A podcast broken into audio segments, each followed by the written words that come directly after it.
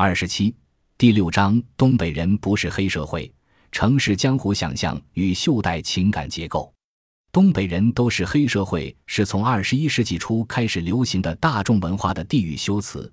除了各种已经或有待证实的名人黑道身份传闻，书写东北城市暴力空间的文艺作品，在最近十多年间被不断生产出来。二零零四年，哈尔滨歌手陈旭创作的与上述流行语同名的网络动漫说唱，是较早出现的标志性文本。它取代此前红极一时的雪村的“东北人都是活雷锋”，使东北人形象陡然充满流氓无产者气息。但考进源流，“东北人都是黑社会”的歌名其实是网络流传中形成的讹误，其本来的命名是“东北人不是黑社会”。在暴力的音乐和语言风格中表达着截然相反的利益。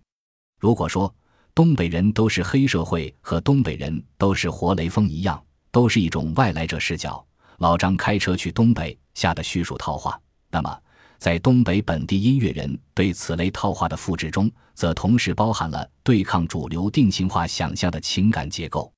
如雷蒙·威廉斯所指出。经验的时代性和地方性是情感结构的两个关键向度。只有在自己所处的时代和地方，我们才能期望对一般性组织获得实质性的认识。对其他地方和时代的生活，我们也能知道很多，但在我看来，某些因素却永远都无法重新获得。另一方面，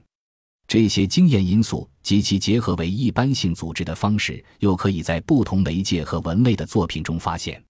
由东北籍上海金陵孔二狗创作的《东北往事》，又名《黑道风云二十年》，是《东北人不是黑社会》之后影响最大的同类题材作品。这部通俗小说，二零零八年以网络连载形式爆红，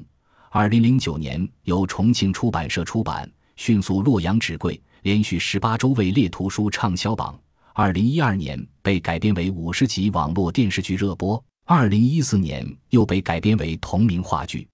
本章将以《东北往事》的小说文本为中心，结合《东北人不是黑社会》等相关作品，分析大众文化的城市江湖想象及其空间表述，借此探究一种形成于特定历史地理条件的情感结构。